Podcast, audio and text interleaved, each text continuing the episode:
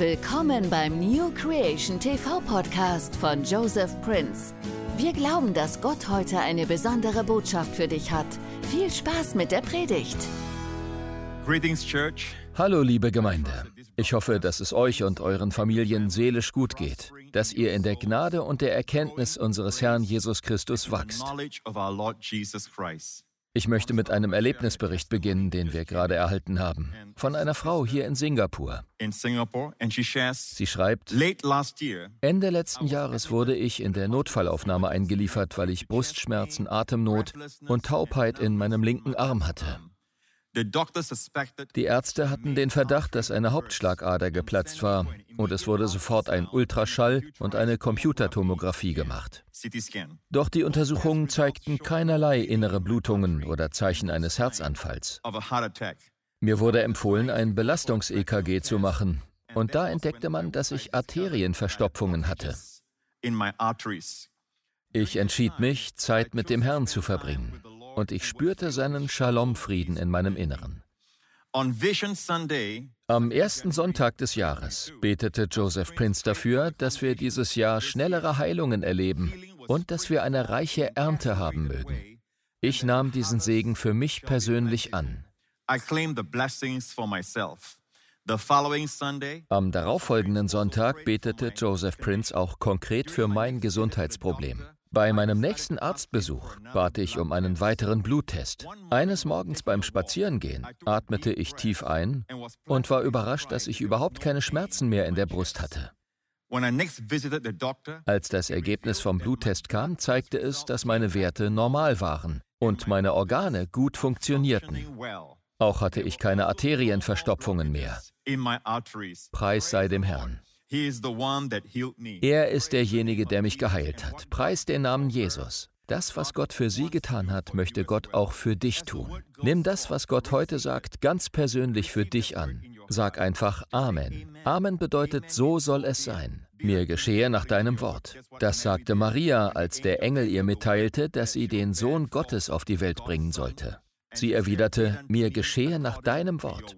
Das ist alles, was Gott sich wünscht. Unsere Zustimmung.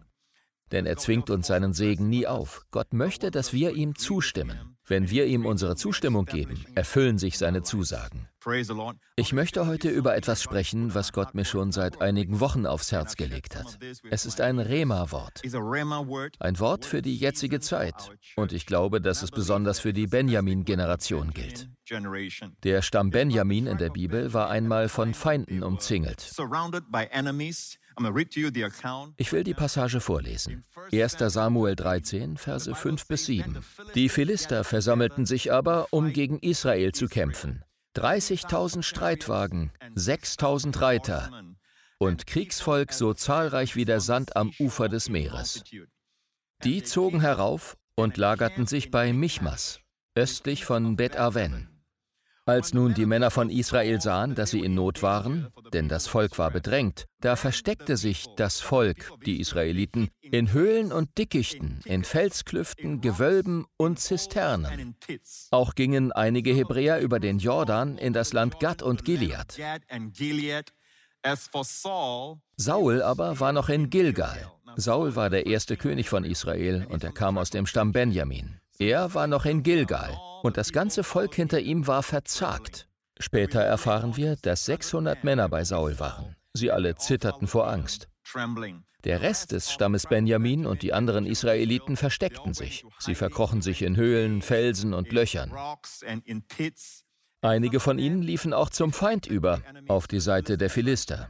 Das war eine schreckliche Zeit für Israel. Und vergesst nicht, das geschah zur Zeit des ersten Königs von Israel, König Saul, okay? David war noch nicht auf die Bühne getreten. Da Saul nun sah, dass sich das Volk zerstreute und er nur noch 600 Gefolgsleute hatte, die vor Angst zitterten, tat er etwas, wovor ihn der Prophet Samuel gewarnt hatte. Samuel hatte ihm gesagt, er solle unbedingt auf ihn warten und das Opfer nicht selbst darbringen. Später rechtfertigte Saul sich, ich musste mit ansehen, wie mir die Männer davonliefen. Saul war ein Mann, der sich nach dem Sichtbaren richtete. Die Bibel sagt uns, dass wir im Glauben leben, nicht im Schauen. Liebe Christen, ich glaube, dass wir momentan genau an diesem Punkt sind, geistlich gesehen. Das hat mir der Herr gezeigt, dass wir uns genau in dieser Geschichte in 1 Samuel 13 und 14 befinden. Genau das widerfährt uns, der Benjamin-Generation, gerade. Diese Situation trifft jetzt gerade genau auf uns zu. Wir werden von der Welt angegriffen. Wir sind von der Welt umzingelt. Und die Welt stellt die christliche Gemeinde in den Schatten. Christen verkriechen sich. Das ist nicht Gottes Wille. Das will Gott nicht. König Saul war gefallen und er brachte ein Brandopfer dar, das ihm nicht zustand. Am siebten Tag, als er das Brandopfer darbrachte, traf der Prophet Samuel ein. Samuel sagte, du hast nicht auf den Herrn gewartet. Du hast dem Herrn nicht gehorcht. Deshalb wird dir das Königreich weggenommen und einem anderen gegeben werden, David. Saul gehorchte Gott nicht. Die sündige Menschennatur wartet nicht gerne auf Gott. Sie will immer alles sofort. Sie will den Dingen auf die Sprünge helfen. Sie will sogar Gott auf die Sprünge helfen. Aber warten nie im Leben. Die sündige Menschennatur verabscheut das Warten, geduldig zu sein und sich zu sagen, wartet ab und seht, wie der Herr euch heute retten wird. Das fällt der Menschennatur unglaublich schwer. So auch bei Saul. Seine Leitung war nur auf Sichtbare bedacht und deshalb zitterten diejenigen, die ihm folgten. Wie gesagt, das waren zu dem Zeitpunkt 600 Mann. Das hat eine interessante Parallele in Davids Leben, als David vor König Saul floh. Saul jagte ihn wie ein Rebhuhn, steht in der Bibel. Und David floh vor ihm, obwohl er ihn leicht hätte umbringen können. Ihm boten sich mehrere Gelegenheiten dazu, aber stattdessen ehrte er den Gesalbten des Herrn und nahm die Flucht auf sich. David hatte 600 Gefolgsleute, die gleiche Zahl. Daraus wurden später die großen Helden Davids. Der Leiter, dem man folgt, bestimmt, zu was für einer Person man vor dem Herrn wird. Ist es ein Leiter, der den Herrn anbetet, der ihn fürchtet und ehrt, dann wird man selbst zu jemandem, der den Herrn anbetet und Christus zentriert ist. Dann wird man zu einem Glaubenshelden. Es ist sehr interessant, hier stecken viele Führungslektionen drin. Ein Leiter darf sich nicht nach dem Äußeren richten, nach der Zustimmung der Menschen, nach der horizontalen Ebene, nach der Frage, wie wirkt sich das auf die Leute aus? Vielmehr muss er sich nach dem Herrn richten. In der Offenbarung werden sieben Gemeinden angesprochen und ich glaube, dass die letzte, Laodicea, die gegenwärtige Zeit verkörpert. Wir gehören entweder zu Philadelphia oder zu Laodicea. Laodicea bedeutet Volksherrschaft. Heutige Stimmen sagen, die Leute sollen mitreden können. Nein, die Gemeinde ist keine Demokratie. Nationen ja, aber nicht die Gemeinde. Die Gemeinde ist eine Theokratie, in der der Herr führt und der Herr spricht. Und der Herr spricht durch von ihm eingesetzte Leiter. Er leitet die Gemeinde. Und wenn sie mit ihm auf einer Linie ist, dann schenkt er Zeichen und Wunder, Erweisungen seines Geistes und seiner Kraft. Genau wie Strom kann dieser nur fließen, wenn die Leitung richtig ist. Strom kann nicht durch Gummi fließen, aber durch Kupfer. Wir müssen zu Kupfer werden. Wir müssen zu einem Element werden, das sich fügen kann und Gott gehorsam ist. Wenn wir auf einer Linie mit dem Heiligen Geist sind, wenn wir uns auf ihn ausrichten, dann kann Gottes Kraft durch uns fließen. Gott sucht Leiter, Gott sucht Männer und Frauen in seiner Gemeinde, die Heldentaten für ihn tun. Und hier werden wir lernen, wie wir diese Heldentaten tun können. Denn wir werden noch einem Mann begegnen, der zusammen mit seinem Waffenträger Heldenhaftes getan hat. Aber erst wollen wir uns König Saul anschauen. Saul hatte Angst und die Leute, die ihm folgten, hatten ebenfalls Angst, weil sie von Feinden umzingelt waren. Lesen wir weiter. Und Samuel machte sich auf und ging von Gilgal hinauf nach Gibea Benjamin. Saul aber musterte das Volk, das noch bei ihm war, etwa 600 Mann. Und Saul und sein Sohn Jonathan und das Volk, das noch bei ihm war, lagen in Gibea Benjamin. Gibea Benjamin war die Hauptstadt des Stammes Benjamin. Auf dieser Karte hier können wir die Gebietsaufteilung der zwölf Stämme sehen. Das Territorium, das hier grün dargestellt ist, wurde Benjamin zugeteilt. Es ist nur ein kleines Gebiet, aber das war Benjamin zugeteilt. Obwohl es sehr klein war, gehörte doch die Stadt Jerusalem dazu. Natürlich befand sich Jerusalem zu dem Zeitpunkt nicht unter israelitischer Herrschaft, sondern unter der der Jebusiter. Später eroberte David dann Jerusalem und machte es zur Hauptstadt. Aber davor, als Saul noch König war, war die Hauptstadt Gibea. Und hier lesen wir, die Philister aber hatten sich bei Michmas gelagert. Schaut man sich das einmal auf einer Karte an, sieht man, dass Michmas direkt nördlich von Gibea liegt. So nahe waren die Philister gekommen, so nahe an die Hauptstadt des Stammes Benjamin. Südlich von Benjamin lag Juda, nördlich von Benjamin Ephraim. Benjamin war der Dreh- und Angelpunkt, weil der König von Israel von dort aus herrschte, von Gibea in Benjamin. Nun kamen diese Feinde so nah. Mehr noch, in der Bibel steht, dass die Feinde sie von allen Seiten umringten. Und der Verheerungszug zog in drei Abteilungen aus dem Lager der Philister aus. Die eine Abteilung nahm den Weg nach Ofra, nach dem Gebiet von Schual hin. Die andere Abteilung aber nahm den Weg nach Bet Horon. Und die dritte den Weg zu dem Gebiet, das über das Tal Zeboim hinweg zur Wüste hinunterblickt. Ofra, Bethoron und Zeboim.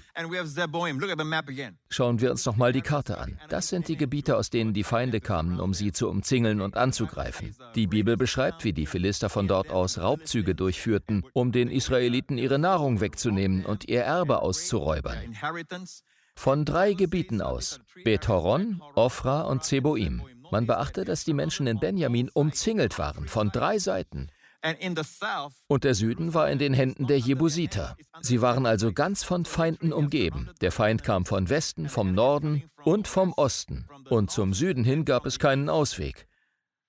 Deshalb zitterten die Leute vor Angst. Viele versteckten sich, einige verkrochen sich in Höhlen und einige liefen sogar zu den Philistern über.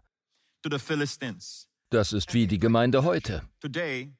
Als der Herr mir diesen Bibelabschnitt gab, sagte er mir, dass die Gemeinde diese Art von Opfermentalität hat. Die Gemeinde erwartet zu leiden. Sie erwartet Verfolgung. Sie rechnet nicht mit Gottes Sieg. Wohlgemerkt, ich habe Gottes Sieg gesagt, denn oft versuchen wir mit rein menschlichen Mitteln den Sieg zu erlangen. Man kann die sündige Menschennatur nicht mit menschlichen Mitteln in den Griff bekommen. Man kann das Fleisch nicht mit dem Fleisch besiegen, die Welt nicht mit weltlichen Methoden überwinden. Man kann den Teufel nicht mit den Instrumenten des Teufels schlagen.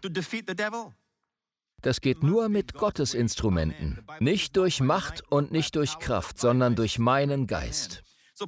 Vielleicht hast du gerade das Gefühl, dass aus allen Richtungen Probleme auf dich zukommen. Wohin du dich auch wendest, überall tauchen die Probleme auf. Neue Philister umgeben dich. In Abständen veranstalten sie Raubzüge und berauben dich. Sie rauben dir deine Gesundheit, deine Beziehung zu deinen Kindern. Sie rauben dir deine Beziehung zu deinem Ehepartner oder zu deinen Freunden. Sie rauben dir deinen Frieden. Lieber Zuschauer, denk daran, die Philister waren zwar im Land Israel, gehörten da aber eigentlich gar nicht hin. Sie kamen ursprünglich von einer Insel, die damals als Kaftor bekannt war. Heute ist es Kreta. Dort kamen die Philister her. Im Grunde waren das also Griechen. Es waren Griechen, die von der Insel über Ägypten nach Kanaan gezogen waren. Allerdings auf einem anderen Weg als die Israeliten. Die Israeliten überquerten den Jordan, ein Bild für die Wiedergeburt der Tod des alten Ichs am Kreuz und die Auferstehung mit Christus. Das symbolisiert der Jordan. Doch den Jordan überquerten die Philister nicht, nicht wie die Israeliten, als Gott sie aus Ägypten heraus und durch die Wüste führte. Gott hatte nicht vorgesehen, dass sie 40 Jahre lang in der Wüste zubrachten und dort umherwanderten. Gott wollte sie viel früher ins gelobte Land bringen. Aber sie brauchten 40 Jahre dafür. Warum? Weil sie gegen Gott rebellierten. Sie vertrauten nicht auf Gott. Sie alle befanden sich im Unglauben, bis diese Generation starb. Als ihre Kinder dann schließlich ins gelobte Land zogen, welche Route nahmen sie? Nicht hier an der Küste des Mittelmeers entlang. Das war der Weg der Philister. Nein, die Israeliten zogen durchs heutige Jordanien. Von dort aus führte Josua sie über den Jordan ins gelobte Land. Wie gesagt, das ist ein Bild für den Tod unseres Egos und die Auferstehung mit Christus. Damals nahmen die Israeliten zwölf Steine aus dem Jordan und errichteten sie auf der anderen Seite. Die zwölf Steine versinnbildlichten das Volk Gottes. Damals waren es die zwölf Stämme Israels. Aber heute weist das auf uns. Der Jordan symbolisiert den Tod. Wir alle wurden mit Christus gekreuzigt. Unser alter Mensch ist vergangen. Er wurde ans Kreuz genagelt. Dort wurde er beseitigt. Der Teil von uns, der gerne sündigt, der Teil von uns, der immer frustriert ist, der Teil von uns, der nicht an Gott glaubt, ja, der Gott und die Dinge Gottes sogar hasst, dieser Teil wurde ans Kreuz genagelt und ein neuer Mensch ist mit Christus auferstanden. Wir sind zur anderen Seite übergetreten. Das versinnbildlichen die zwölf Steine auf der anderen Seite. Wir stehen auf Auferstehungsboden. Also selbst wenn all diese Angriffe kommen, denk daran, du bist kein Mensch der Welt, du bist kein Philister, du bist nicht auf dem Küstenweg gekommen. Du hast den Tod und die Auferstehung nicht umgangen. Du bist durch den Tod und die Auferstehung von Christus gegangen.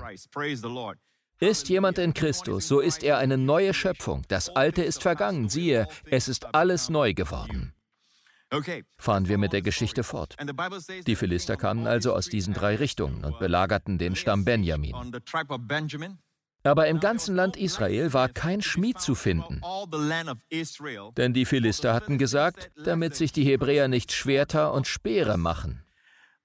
Es gab keinen Schmied mehr in Israel. Warum nicht? Weil das Schmieden von Eisen von den Philistern kam. Die Philister wussten, wie man das machte aber Israel nicht. Die Israeliten waren immer noch auf Bronze angewiesen. Auf heute übertragen, die Menschen der Welt scheinen fortgeschrittener zu sein als wir. Sie scheinen mehr Erfolge und dergleichen zu haben.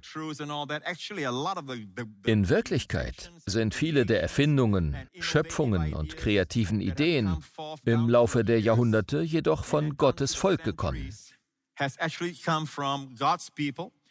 Beispielsweise Orville und Wilbur Wright, die Erfinder des Flugzeugs. Sie waren die Söhne eines Predigers.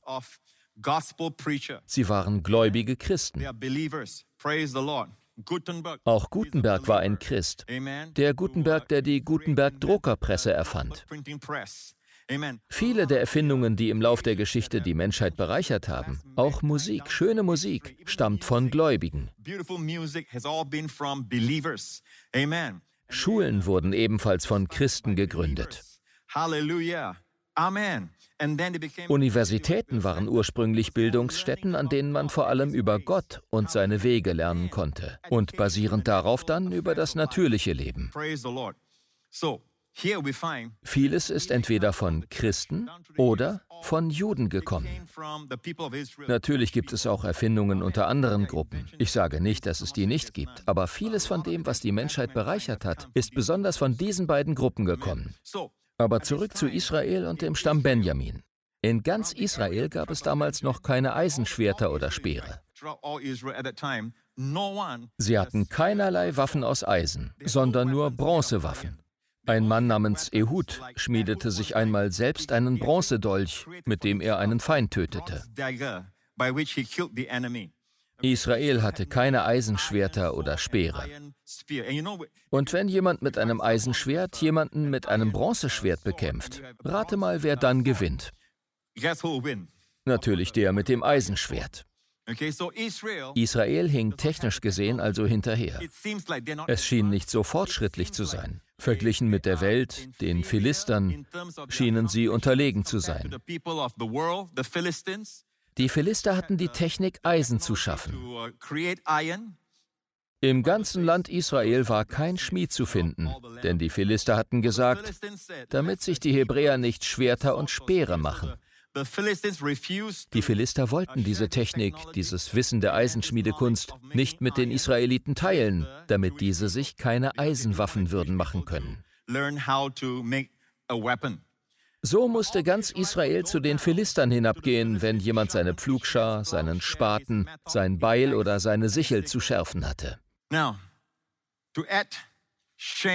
Um dieser bereits demütigenden Lage noch mehr Schande hinzuzufügen, mussten die Israeliten auch noch zu den Philistern gehen, um von ihnen ihre Landwirtschaftsgeräte schärfen zu lassen.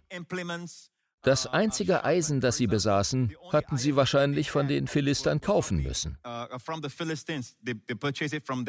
Keine Schwerter, keine Speere, sondern nur Landwirtschaftsgeräte. Sie durften höchstens Ochsenstachel haben, um Ochsen anzutreiben. Mehr erlaubten die Philister ihnen nicht. Aber dann mussten sie auch immer wieder zu den Philistern zurückgehen, um sich ihre Pflugscharen, Spaten, Beile und Sicheln schärfen zu lassen. Und die Ochsenstachel, mit denen sie die Ochsen antrieben. All diese Geräte mussten sie in Abständen zu den Philistern bringen, um sie schärfen zu lassen, weil nur die Philister Eisen hatten. Und Eisen schärft Eisen. Die Philister weigerten sich, ihre Technik mit den Israeliten zu teilen. Wenn die Schneiden an den Pflugscharen, an den Spaten und den Gabeln und den Beilen abgestumpft waren und um die Ochsenstachel gerade zu richten. In einer anderen Bibelübersetzung steht, das Schärfen einer Pflugschar, eines Spatens, eines Beils oder eines Ochsenstachels kostete einen Zweidrittel Silberschekel. Das war viel Geld für das Schärfen einer Pflugschar, eines Spatens oder eines Beils. Lieber Christ, wann immer du den Wegen der Welt folgst und das Weltliche benutzt, hängst du von der Welt ab. Denk daran. Gott möchte, dass wir von ihm abhängig sind. Halleluja. Da die Israeliten von den Philistern abhängig waren, von ihren Feinden, um ihre Werkzeuge schärfen zu lassen, mussten sie blechen. Sie mussten zahlen. Das fügte der bereits demütigenden Lage noch weitere Schande hinzu. Sie waren von den Philistern abhängig und mussten den Philistern Geld bezahlen, um ihre Werkzeuge schärfen zu lassen. Das war kein kleiner Betrag. Die Philister nahmen sie unverschämt aus und sie mussten zahlen. Besonders möchte ich auf den Ochsenstachel aufmerksam machen. Wie gesagt, er wurde benutzt, um Ochsen anzutreiben. Ein Ochsenstachel war nicht sonderlich scharf, aber scharf genug, um dem Ochsen einen Stich zu versetzen. Wenn man wollte, dass der Ochse sich in Bewegung setzte oder einen Karren zog, dann konnte man ihn mit Hilfe des Ochsenstachels dazu bringen. Das Bemerkenswerte ist, das Volk Gottes macht sich von der Welt abhängig, obwohl Gott ihm den Sieg auch mit dem geben kann, was sie haben. Gott ist nicht davon abhängig, dass wir die Dinge der Welt erlernen, bevor er uns den Sieg ermöglichen kann. Kennst du die Bibelstelle über Shamgar und den Ochsen bzw. Rinderstachel im Buch der Richter? Das ereignete sich Jahre bevor Saul König wurde. Lesen wir es einmal. Nach ihm trat Shamgar auf, der Sohn Anats. Der erschlug 600 Philister mit einem Rinderstachel. Und auch er errettete Israel. Dieser Mann Shamgar erschlug 600 Philister mit so einem Ochsenstachel. Ich vermute nicht alle auf einmal, sondern insgesamt nach und nach. Auf jeden Fall war seine einzige Waffe ein Rinderstachel. Ein Ochsenstachel, mehr nicht. Er hatte kein eisernes Schwert oder einen eisernen Speer. Er hatte nur einen Ochsenstachel. Und den Herrn. Das betont die Bibel immer wieder. Die Bibel informiert uns, dass David kein Schwert in der Hand hatte, sondern nur Stein und Schleuder, richtig? Doch das reichte, um den Riesen, den Champion der Philister, zur Strecke zu bringen. Und David benutzte Goliaths Schwert, um ihm den Kopf abzuschlagen.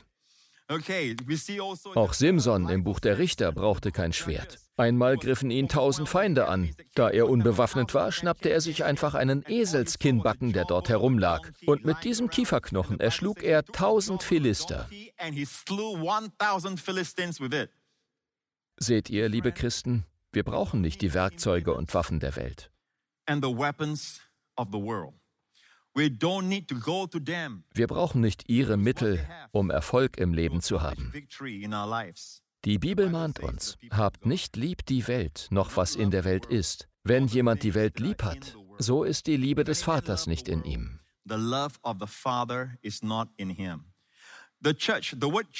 Das griechische Wort für Gemeinde ist Ekklesia. Ekklesia bedeutet herausgerufen. Wo herausgerufen? Aus der Welt gerufen. Wir sind zwar in der Welt, gehören ihr aber nicht an. In der gesamten Kirchengeschichte bis zur gegenwärtigen Zeit sieht man, wann immer die Gemeinde von Jesus Christus die Welt nachahmt, wann immer sie sich weltliche Systeme zu eigen zu machen versucht, wird sie von der Welt abgehängt. Statt die Zusage Gottes zu erleben, der Herr wird dich zum Haupt setzen und nicht zum Schwanz, wird sie zum Schwanz und die Welt zum Haupt. Sie versinkt in Schande. Sie gerät in Situationen, wo man die züchtigende Hand des Herrn sehen kann. Das sehe ich häufig.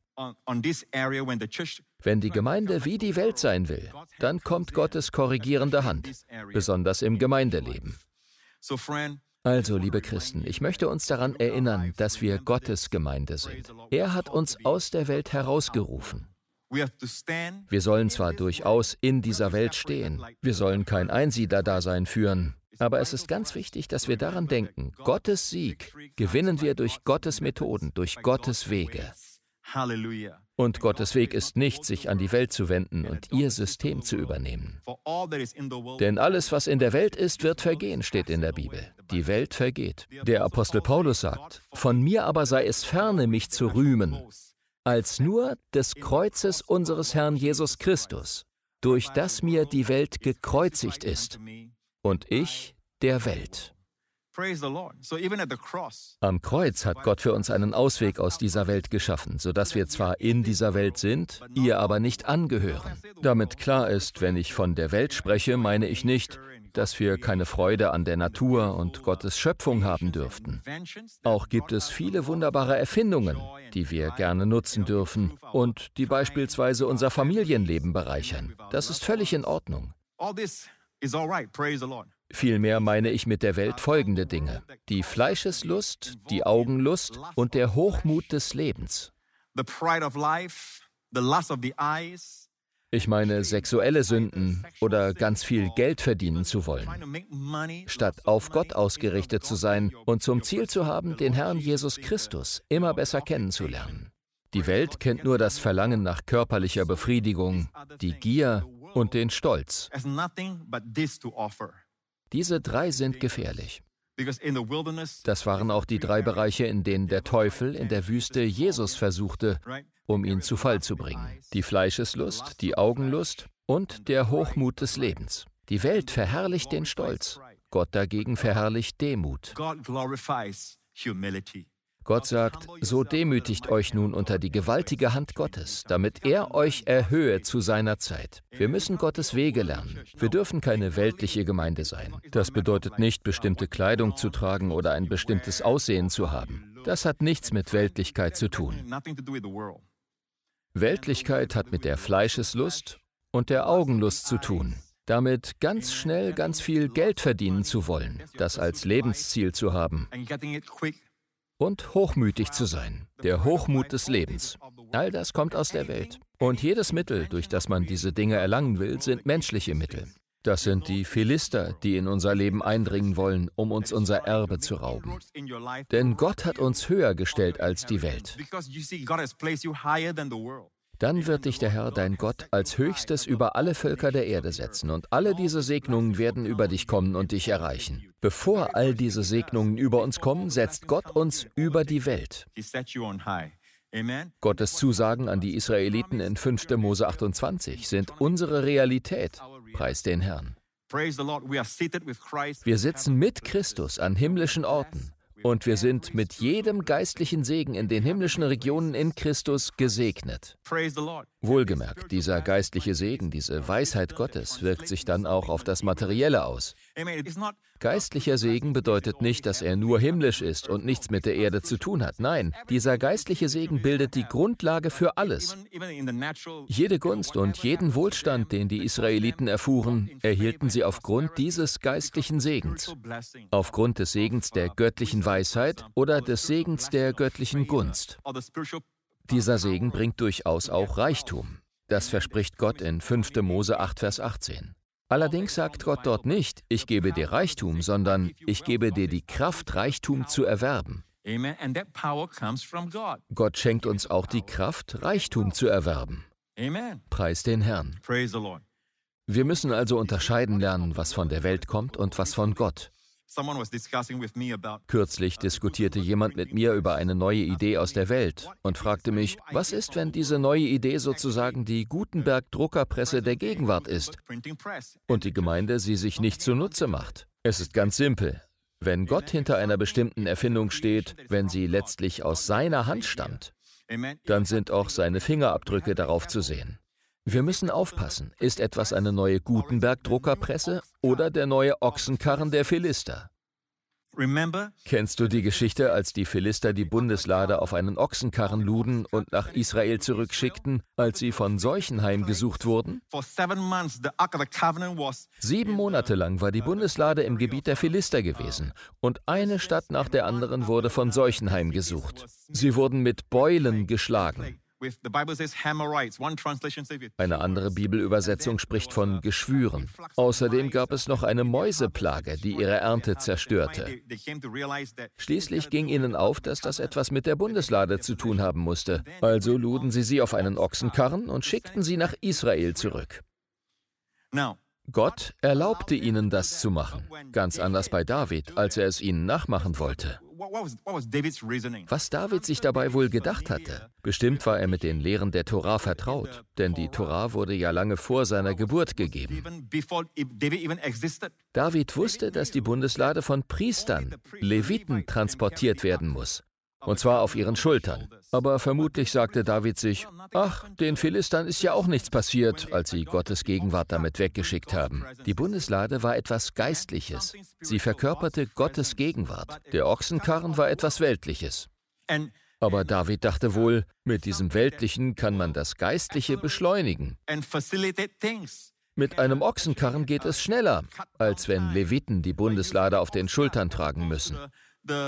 Wie lange würden sie brauchen, die Lade von Kirjat Jearim ganz nach Zion zu bringen?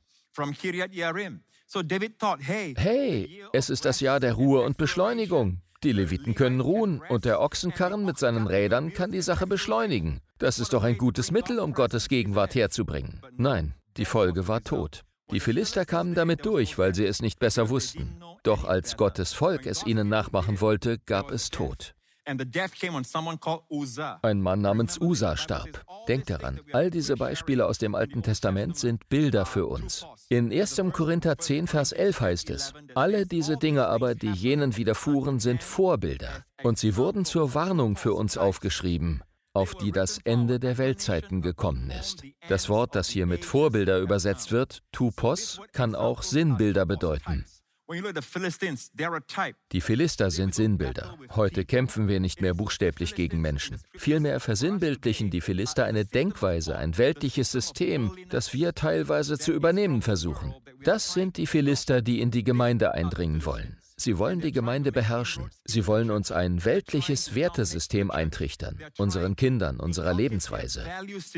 Ja, der Gemeinde selbst. Sie wollen uns weismachen, wie wir die Gemeinde zu gestalten haben. Dann wird die Gemeinde zu einer laodizianischen Gemeinde, wo die Leute sagen, ich tue das, was ich selbst für richtig halte. Statt sich nach Gott zu richten, wollen sie selbst das Sagen haben. Nicht Gott. Das ist Laodicea. Ich möchte lieber wie die Gemeinde in Philadelphia sein, eine Gemeinde, die menschlich gesehen zwar wenig Kraft haben mag, aber am Namen von Jesus festhält. Lieber Zuschauer, möchtest du einen Sieg erleben wie Isaak? Isaak ist ein gutes Beispiel. Als Abrahams Sohn versinnbildlicht er uns alle. In der Bibel steht, dass wir Abrahams Same sind. Wer zu Christus gehört, der ist ein Kind Abrahams. Nun ging es Isaak auch inmitten einer Hungersnot gut. Wie schaffte er das? Nun, als erstes sagte Gott ihm, geh nicht nach Ägypten. Das sagte Gott ihm, geh nicht nach Ägypten. Das ist so wichtig. Weiter sagte Gott ihm, sähe in diesem Land, in dem Land, in dem Milch und Honig flossen. Dann wirst du gedeihen.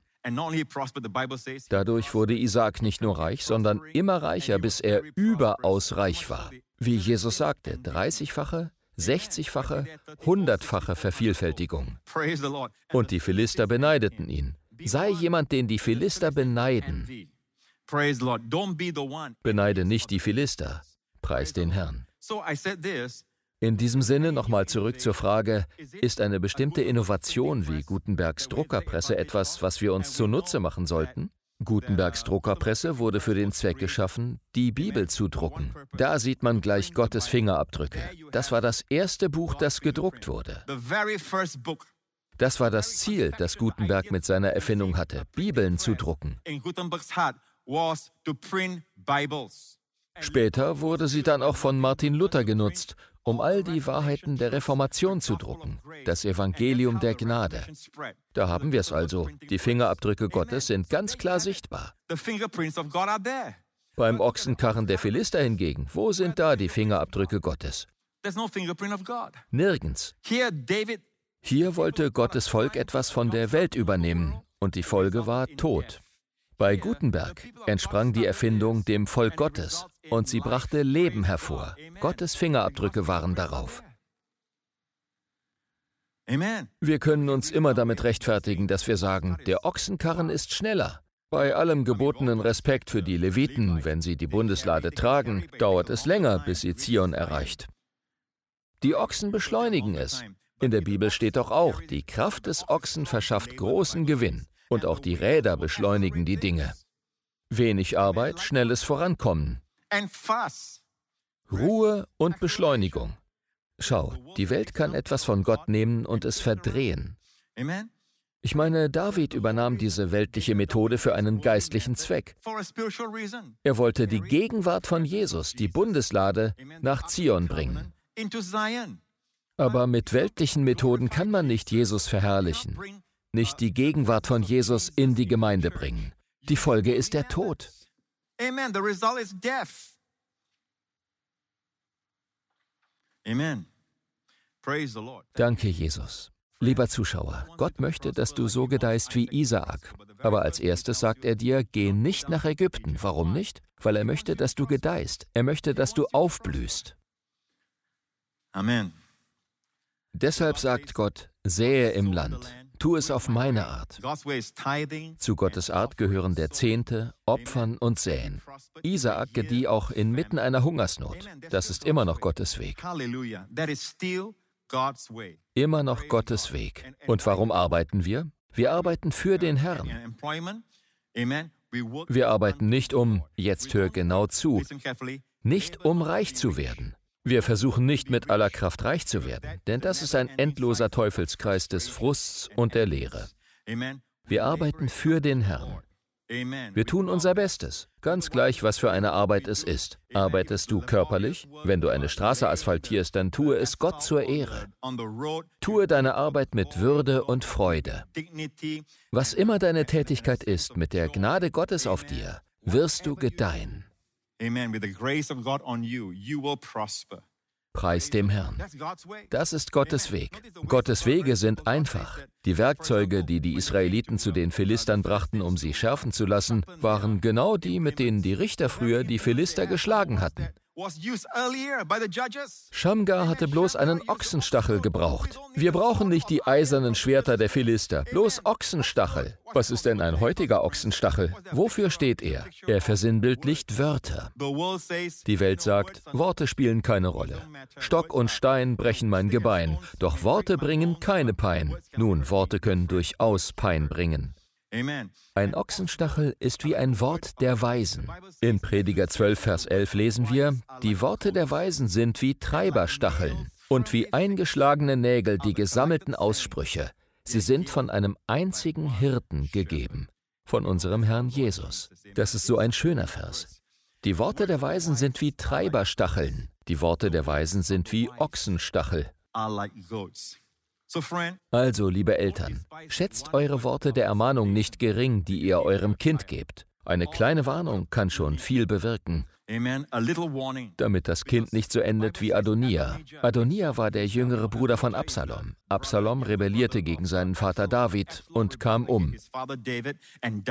Die Geschichte kennen wir alle, aber später, als David alt war, rebellierte auch Adonia gegen ihn. Und hinsichtlich Adonia steht in der Bibel etwas sehr Aufschlussreiches. Noch nie in seinem Leben war er von seinem Vater ermahnt worden. Der König hatte ihn nie gefragt, warum tust du das? Stell dir vor, du sagst deinem Kind nie ein mahnendes Wort. Ein simples, weises Wort der Ermahnung ist wie ein Ochsenstachel, der das Kind in die richtige Richtung führt. Das hebräische Wort für Ochsenstachel kommt sogar vom Wort Lamed, was buchstäblich lehren bedeutet. Die Talmudim, die hebräische Bezeichnung für Jünger, kommt von diesem Wort Lamed, lehren. Deine Worte werden deine Kinder lehren. Du magst einwenden, aber meine Worte bewirken doch gar nicht viel. Ich mag mein Kind korrigieren, aber es macht trotzdem weiter. Unterschätze nicht die Macht deiner Worte. Gott hat es so eingerichtet, dass es die einfachen Dinge sind, die das Mächtige besiegen. Es sind die Schleuder und der Stein, die den mächtigen Riesen zu Fall bringen. Es ist das Gerstenbrot, das ins Lager der Midianiter rollt und die Zelte umwirft. Es ist das simple Zerbrechen von Tonkrügen mit den Fackeln darin, wodurch das ganze Lager der Midianiter besiegt wird. Es ist ein simpler Eselskinnbacken, der die Philister schlägt. Amen. Gott sagt, das mag dir zu simpel erscheinen, aber mit meinem Segen brauchst du nichts Ausgeklügeltes von der Welt. Mit meinem Segen wirst du gedeihen. Mach es auf meine Art. Schätze die Worte, die du sprichst, nicht gering. Die kleinen Worte, die du hier und dort sprichst, beispielsweise bei Mahlzeiten mit deiner Familie.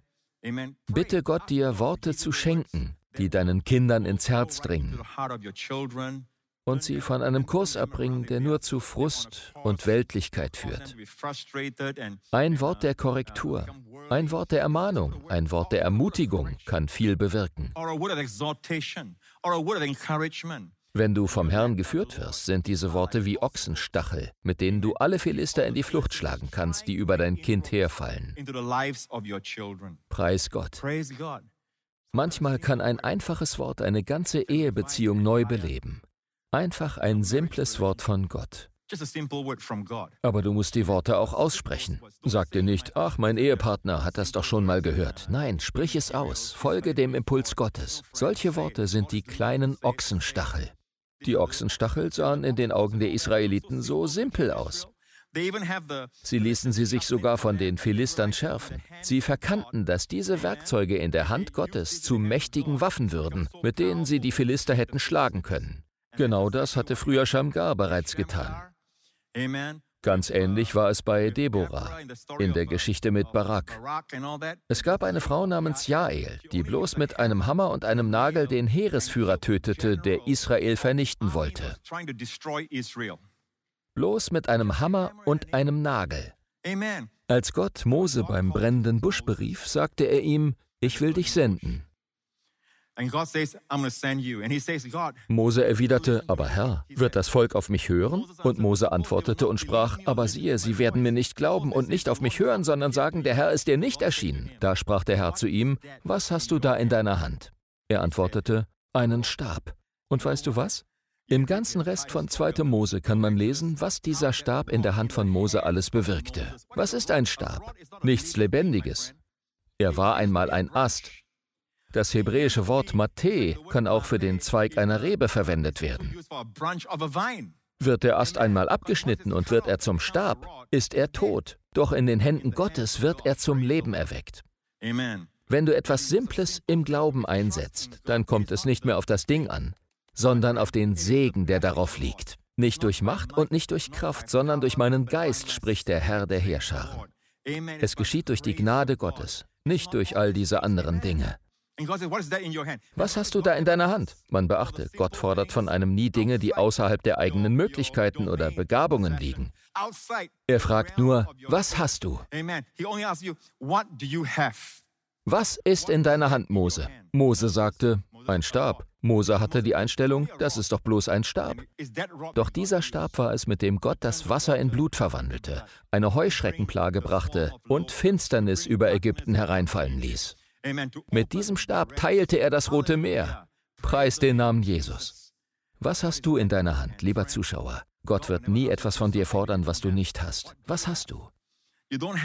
Du musst nicht erst in der Welt suchen. Die Welt vermittelt dir, erst musst du das und das erlangen. Menschen sagen Dinge wie, ich habe keine Zeit, um mich körperlich zu betätigen. Aber sie haben am selben Tag Zeit, eine Stunde lang durch die sozialen Medien zu scrollen. Es sind ganz simple Dinge, die Gott uns sagt. Verbringe nicht mehr so viel Zeit mit den sozialen Medien. Dann führt Gott einen vielleicht dazu, lieber einen Spaziergang zu machen. Die Zeit kann gut genutzt werden, wenn man auf Gott hört. Wenn du dem Geist folgst, liegt Gottes Segen darauf. Gott möchte nicht, dass du dich auf komplizierte Dinge versteifst und den neuesten Errungenschaften nachläufst. Konzentriere dich lieber auf seinen Segen.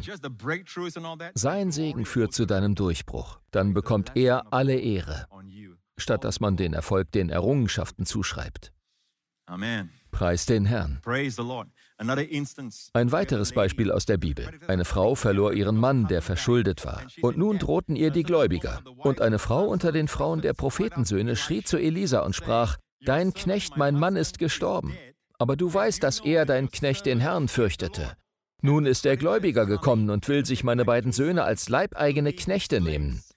Und Elisa sprach zu ihr, Was soll ich für dich tun? Sage mir, was hast du im Haus? Was hast du im Haus? Gott fragte Mose, was hast du in deiner Hand? Hier fragt der Prophet Gottes, was hast du im Haus? Schau, was die Frau darauf antwortete. Sie antwortete, deine Magd hat nichts im Haus, als nur einen Krug mit Öl. Ich habe nichts im Haus, außer einem Krug Öl. Ach, Pastor Prince, ich habe keine besondere Begabung, außer dass ich gerne Kinder unterrichte. Das ist eine Begabung. Das ist bloß eine kleine Gabe. Nein, ist es nicht. Ich leite bloß eine kleine Sonntagsschulgruppe. Nein, das ist eine Gabe, die Gott vervielfältigen kann. Gott wird sie benutzen, um die Philister zu schlagen und seinem Namen Ehre zu bringen. Und um viele Menschen zu segnen und dich gedeihen zu lassen. Halleluja. Was ist in deiner Hand? In your hand. Was hast du in deinem Haus? In your house. Lieber Zuschauer, es kommt nicht darauf an, was du in deiner Hand oder in deinem Haus hast, sondern ob der Segen Gottes darauf liegt. Nichtsdestotrotz benutzt Gott das, was du in deinem Besitz hast, die Dinge, die in deiner Reichweite sind. Amen. Man beachte die Einstellung der Frau gegenüber dem kleinen Krug Öl. Das Wort Krug ist übrigens irreführend. Das hebräische Wort ist Asuk, womit eher ein kleines Fläschchen Öl gemeint ist. Sie sagt, ich habe nichts im Haus, nur dieses Fläschchen Öl. Auf Elisas Anweisung hin goss sie dieses Öl dann in andere leere Gefäße, die sie von ihren Nachbarn borgte. Und sie goss immer weiter. Solange sie goss, floss das Öl. Sie goss, bis alle Gefäße voll waren. Sie bat ihren Sohn um ein weiteres Gefäß, aber er sagte, wir haben keine mehr. Da hörte das Öl auf zu fließen. Die Versorgung übertrifft immer den Bedarf. Erst als keine Gefäße mehr da waren, hörte das Öl auf, sonst wäre es noch weiter geflossen. Wir beschränken den Gott Israels, liebe Leute. Er selbst ist unbeschränkt. Aber es fängt mit den kleinen Dingen an. Es fängt im Kleinen an. Eine ganz ähnliche Begebenheit gab es mit Elia bei der Witwe von Zarpat. Das ereignete sich während einer Hungersnot und Elia fragte sie im Grunde, was hast du in deinem Haus? Dieselbe Frage, nur diesmal ist es Elia. Sie erwiderte, so wahr der Herr dein Gott lebt, ich habe nichts Gebackenes, sondern nur eine Handvoll Mehl. Nur eine Handvoll Mehl. Sie sagte das abwertend. Nur eine Handvoll Mehl. Was ist das schon? und ein wenig Öl im Krug. Ein wenig Öl im Krug. Und siehe, ich habe ein paar Holzstücke gesammelt und gehe hin und will mir und meinem Sohn etwas zubereiten, damit wir es essen und danach sterben. Was für eine Einstellung.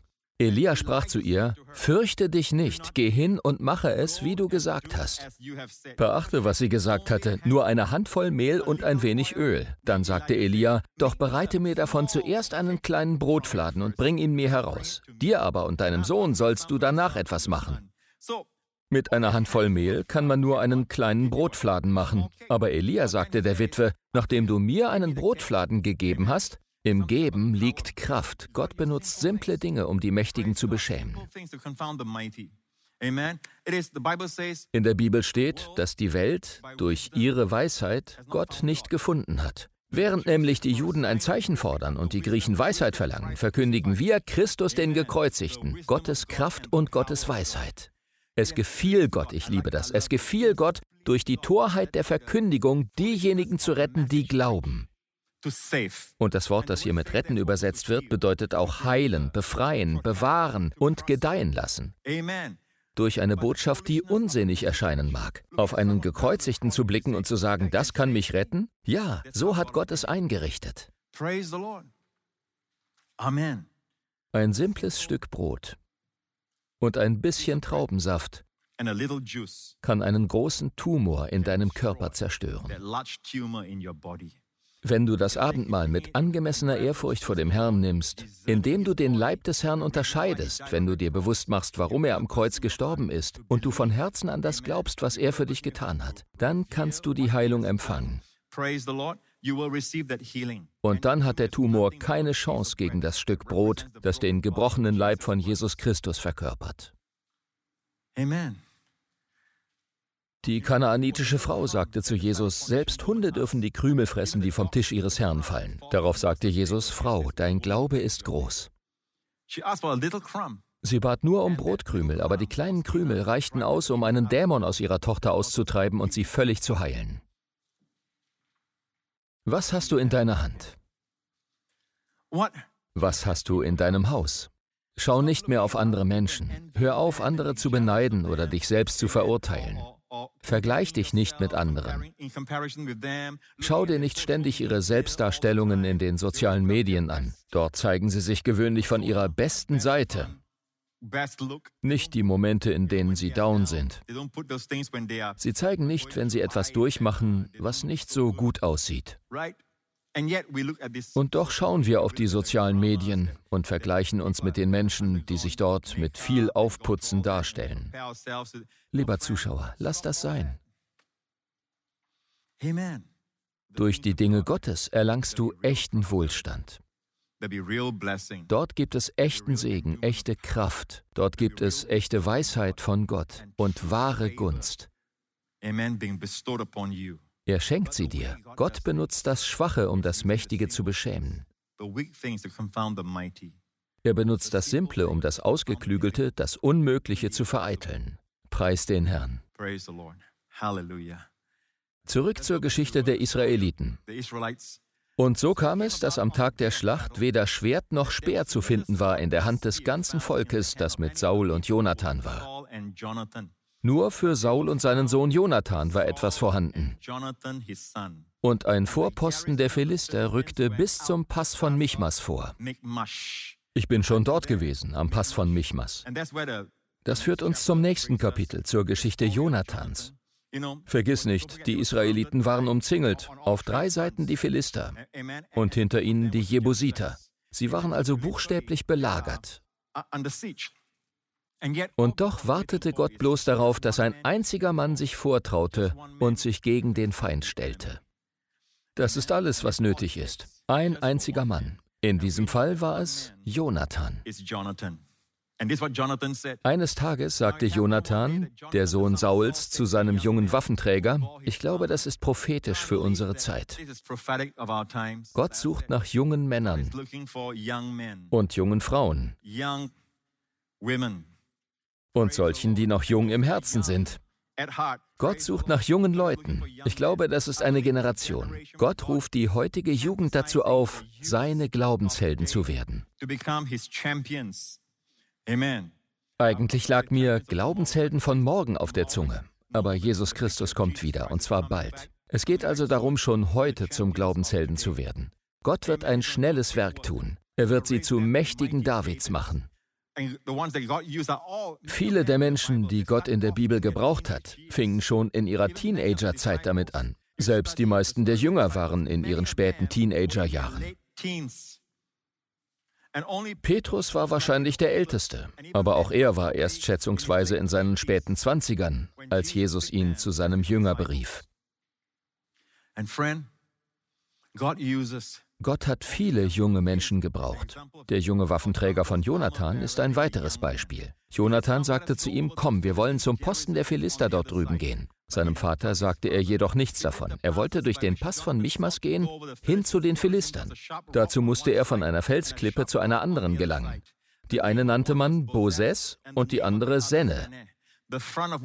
Die eine befand sich gegenüber von Michmas, die andere gegenüber Geber.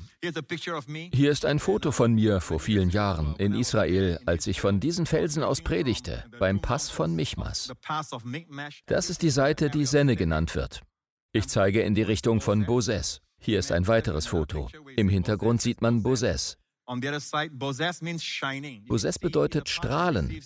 Der Name kommt daher, dass die Mittagssonne diese Seite stark anleuchtet. Der Name der Seite, auf der ich hier stehe, Senne, hat dieselbe Wortherkunft wie Sinai, was Dornen bedeutet. Die Israeliten befanden sich auf der Dornenseite und die Philister auf der strahlenden gegenüberliegenden Seite, dort oben. Nun stell dir vor, wie Jonathan und sein Waffenträger dort auf Händen und Füßen hinaufkletterten, bis ganz nach oben und dort die Philister bekämpften. Lesen wir weiter. Und Jonathan sprach zu seinem Waffenträger, Komm, lass uns zu dem Posten dieser Unbeschnittenen hinübergehen. Vielleicht wird der Herr durch uns wirken, denn es ist dem Herrn nicht schwer, durch viele oder durch wenige zu retten. Der Herr kann durch viele oder durch wenige retten. Es kommt nicht auf die Zahl an.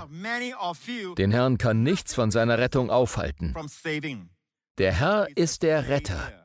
Und er möchte auch dich in deiner Situation retten, preis den Herrn. Er möchte dich nicht nur vor ewiger Verdammnis retten, sondern auch in deiner jetzigen Situation. Jeden Tag möchte er sich dir als Retter erweisen. Und er lässt sich durch deine Mittel nicht beschränken. Im Gegenteil. Er benutzt kleine, simple Mittel, beispielsweise deine Worte, eine simple Geste, ein einfaches Wort, eine einfache Berührung. Da antwortete ihm sein Waffenträger, tue alles, was in deinem Herzen ist, geh nur hin. Siehe, ich bin mit dir, wie dein Herz es will. Das ist eine Lektion in Menschenführung. Ein guter Leiter erzeugt in anderen die Einstellung, ich bin an deiner Seite, was immer du vorhast. Wenn man einen Leiter sieht, der Gott liebt und mit Gott Schritt hält, dann möchte man ihm folgen. Man möchte ihm sagen, tue alles, was du auf dem Herzen hast. Ich bin mit dir, wie dein Herz es will. Das hat dieser junge Mann zu Jonathan gesagt. Später im selben Kapitel, als sich das Blatt aufgrund der Initiative von Jonathan und seinem Waffenträger zugunsten der Israeliten wendete und die Feinde flohen, da will Jonathans Vater, König Saul, einen Teil des Ruhms ernten und ruft seine Männer auf, wir wollen die Philister verfolgen. Und Saul sprach, lasst uns bei Nacht hinabziehen, den Philistern nach und sie berauben, bis es heller Morgen wird und niemand von ihnen übrig lassen.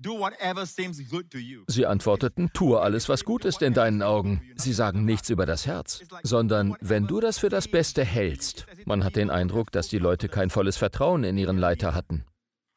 Jonathans junger Waffenträger hingegen hatte volles Vertrauen zu ihm. Bist du ein Leiter, der Menschen inspiriert, bei dir sein zu wollen und dich zu unterstützen, weil sie dein Herz kennen? Jonathan war ein Leiter, dessen Herz für den Herrn schlug. Und dieses Herz konnten andere sehen. Mit seinen Kindern zu sprechen ist Herzensarbeit. Nicht harte Arbeit, sondern Herzensarbeit. Es muss von Herzen kommen. Wenn man von Herz zu Herz spricht, dann hören die Kinder.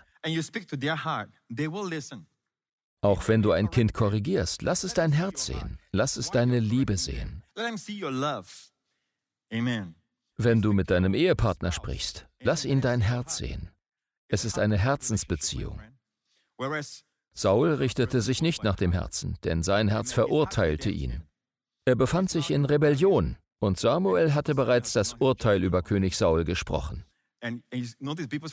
Und wie reagierten die Leute nun auf ihn? Tue, was dir gut erscheint. Aber zurück zu Jonathan. Als sie sich nun beide dem Posten der Philister zeigten, sprachen die Philister, siehe, die Hebräer kommen aus den Löchern heraus. Und die Männer, die auf Posten standen, riefen Jonathan und seinem Waffenträger, kommt herauf zu uns, so wollen wir euch etwas lehren. Da sprach Jonathan zu seinem Waffenträger, steige mir nach, denn der Herr hat sie in die Hand Israels gegeben. In der Kriegsführung gibt es eine weltliche Weisheit, die besagt, derjenige, der den höheren Boden hat, gewinnt. Das ist die Weisheit der Welt. Wer höher steht, der gewinnt. Er gewinnt den Kampf. Er gewinnt den Krieg. Doch hier ist das Gegenteil der Fall. Denk daran, bevor du die Weisheit der Welt annimmst. Bei Gott ist es manchmal genau andersherum. Als die Philister Jonathan zu sich heraufriefen, war das menschlich gesehen eigentlich ein Nachteil für ihn und seinen Waffenträger. Aber sie sahen das als Zeichen, dass der Herr ihnen sagte, je schwerer die Philister es euch machen, desto leichter werde ich es für euch machen und ihr werdet gewinnen. Weißt du, was dann geschah? Und Jonathan kletterte auf Händen und Füßen hinauf und sein Waffenträger ihm nach. Und jene fielen vor Jonathan und sein Waffenträger hinter ihm tötete sie sodass Jonathan und sein Waffenträger in diesem ersten Gefecht an die 20 Mann erschlugen. 20 Philister. Lasst uns weiterlesen. Und es entstand ein Schrecken im Heerlager. Sogar die, welche auf Posten standen, und der Verheerungszug erschraken. Und die Erde erbebte. Und so entstand ein Schrecken Gottes. Und die Wächter Sauls in Gebea Benjamin schauten aus. Und siehe, das Getümmel wogte hin und her. Saul war in Gibea, der Hauptstadt, von wo aus man den Pass von Michmas sehen konnte. Er konnte die Philister sehen, wie ein Wolkenschatten in der Ferne. Das waren all die Philister, die vor den beiden mutigen Männern davonliefen. Vor zwei Männern. Da sprach Saul zu dem Volk, das bei ihm war, Zählt doch und seht, wer von uns weggegangen ist. Und als sie zählten, siehe, da fehlten Jonathan und sein Waffenträger.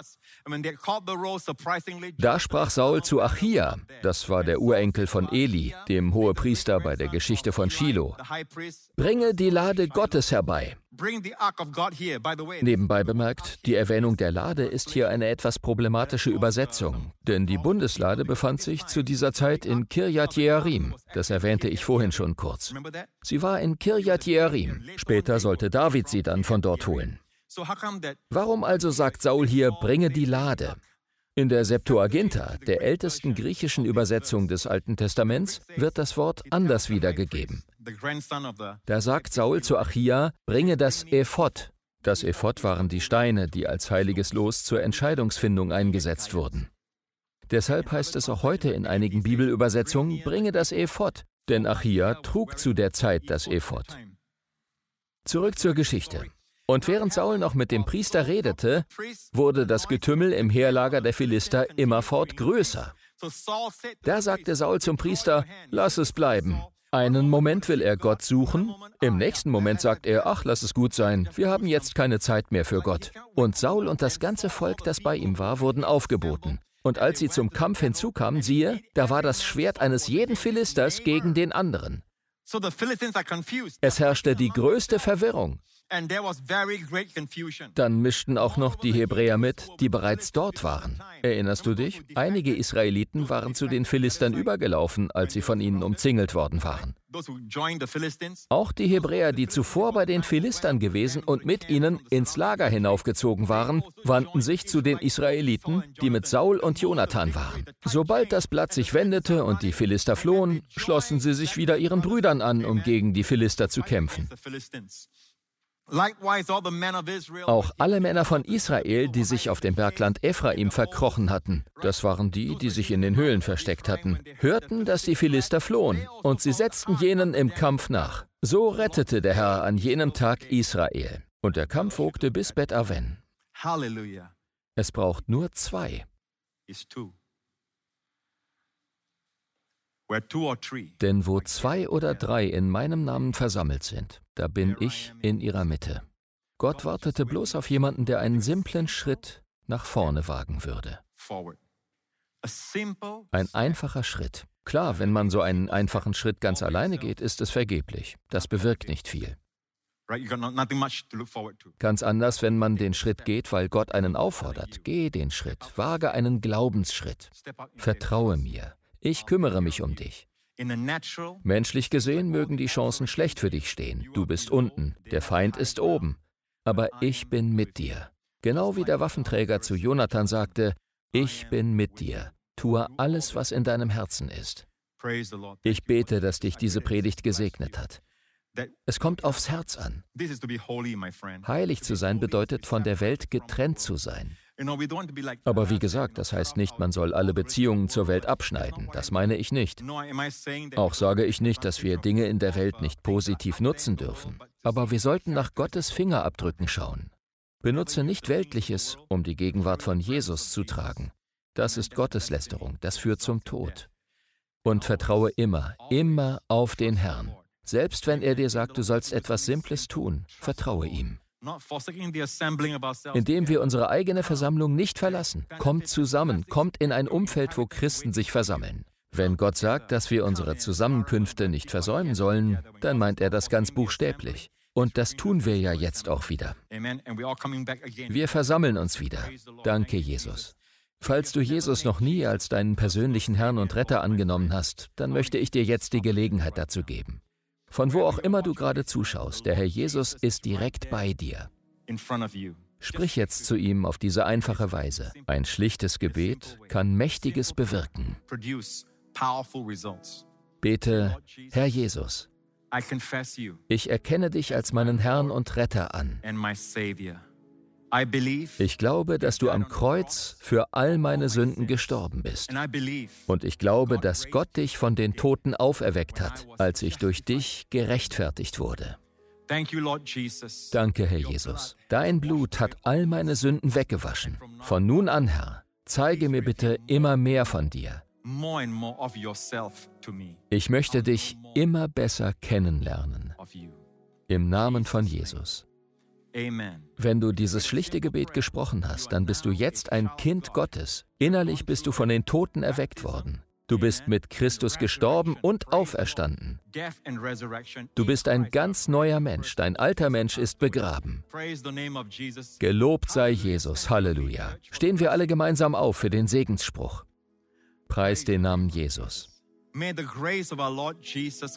Möge sich die Gnade unseres Herrn Jesus Christus über dir und deinen Angehörigen vervielfältigen, im Namen des Herrn Jesus Christus. Möge die Weisheit Gottes dir zeigen, wo du dich nach den Mustern der Welt richtest und zu sehr in der Welt verfangen bist.